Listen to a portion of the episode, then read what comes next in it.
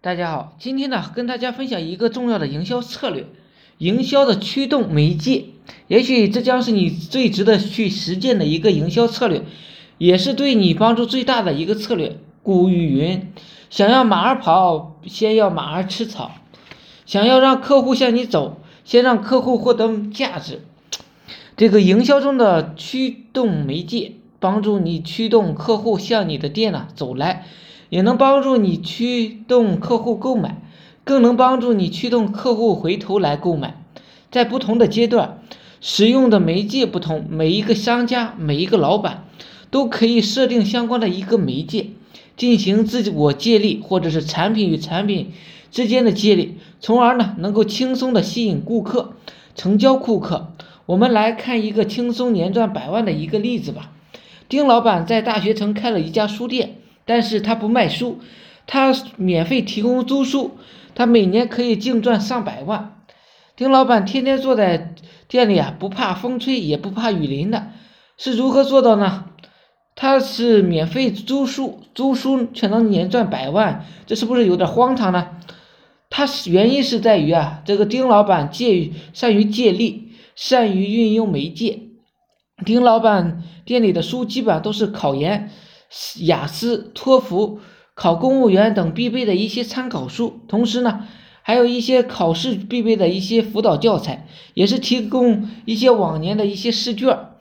这些都是免费向大学城的学生租用，免费的，完完全全免费。由于完全免费，吸引了大量的大学生啊向丁老板租书，每个租书的人啊只需要交纳五十块钱的押金，就可以拿走三本书。三本书还回来，五十块钱押金就会退给你。如果继续借，押金呢继续交着。但是丁老板呢，并不是靠押金来赚钱的，租书还书，这让学生啊不停的在这个店里。同时，每个大学生啊租书都会有一个针对性，比如考研的就会只租考研的书，雅思的就会租雅思的书，公务员的也一样。老板是通过。系统登记学生们曾经租过的哪些书，呃，现在在哪儿租哪些书，从而发现呢？既然考研的学生向我租了这么多书啊，那么他们是否想要上培训班呢？大部分学生还是要上这种加强班的。但是丁老板呢，没有培训公司，没有老师，于是啊，他就想到了一个借力。丁老板与培训雅思的合作，与培训公务员的合作，与培训政治的合作。培训英语的合作，既然能合作了，当然招一个学生啊，机构会相应的给他一个提成。这些学生免费在呃丁老板那边租书啊，也经常与丁老板打交道，信任几乎是不成问题的。丁老板推荐他们上的呃培训班啊，成交率也是比普通的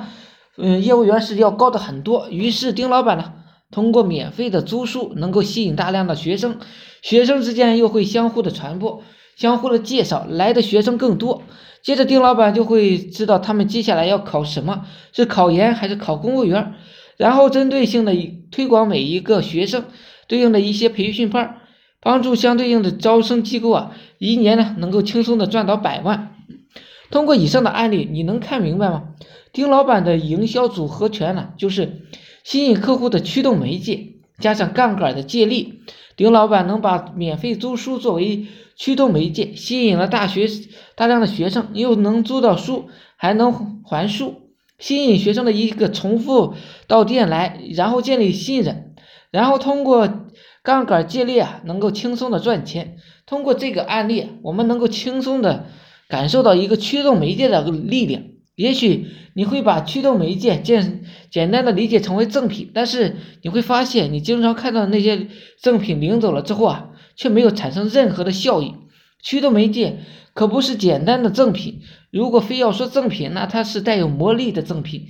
它是别人想要的一个赠品，关心的赠品。因此，在营销的每一个阶段，我们都要设置客户不由自主的想要获取的一个驱动媒介，比如吧。我们会设置一个吸引顾客的一个驱动，嗯，这里首先要知道客户真正需要什么，我能不能先付出一部分来吸引客户呢？我们会设置一个让客户欲罢不能的一个成交客户的一个驱动媒介，呃，这里要让客户啊对媒介产生一种足够的兴趣，让客户很想要这个东西，从而呢能够产生一个媒介的驱动。我们也会设置一个让客户一直回头的一个理由，比如上面每个月领一次的鞋垫儿，比如丁老板的租书后还书的一个，还从而能够轻松的黏住一些客户，呃，进而呢促进一些消费。上面说的媒介是层层递进的，每一个媒介之间啊，它都有一个递进促进的一个关系。在这里简单揭秘一下这个神奇的策略，你值得一看。第一啊，不是单纯的送出一个赠品就可以吸引到客户的，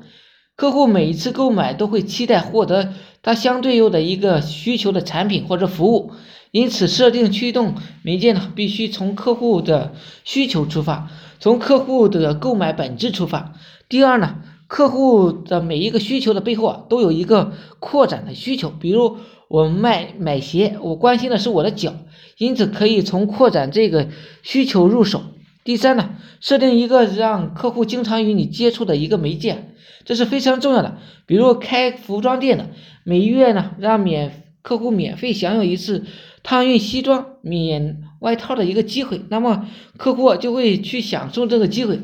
也就能带给更多的一个接触顾客的一个机会，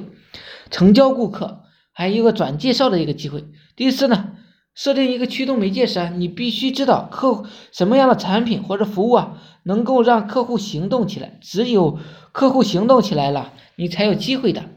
总结一下，就是读懂了客户的内心啊，你了解客户的一个购买本质，你就能够在每一个环节设置好的一个嗯媒介，然后呢，能够通过这个媒介赚取相对应的一个呃钱财。好了，今天呢就简单的介绍这里，希望能让你有所启发。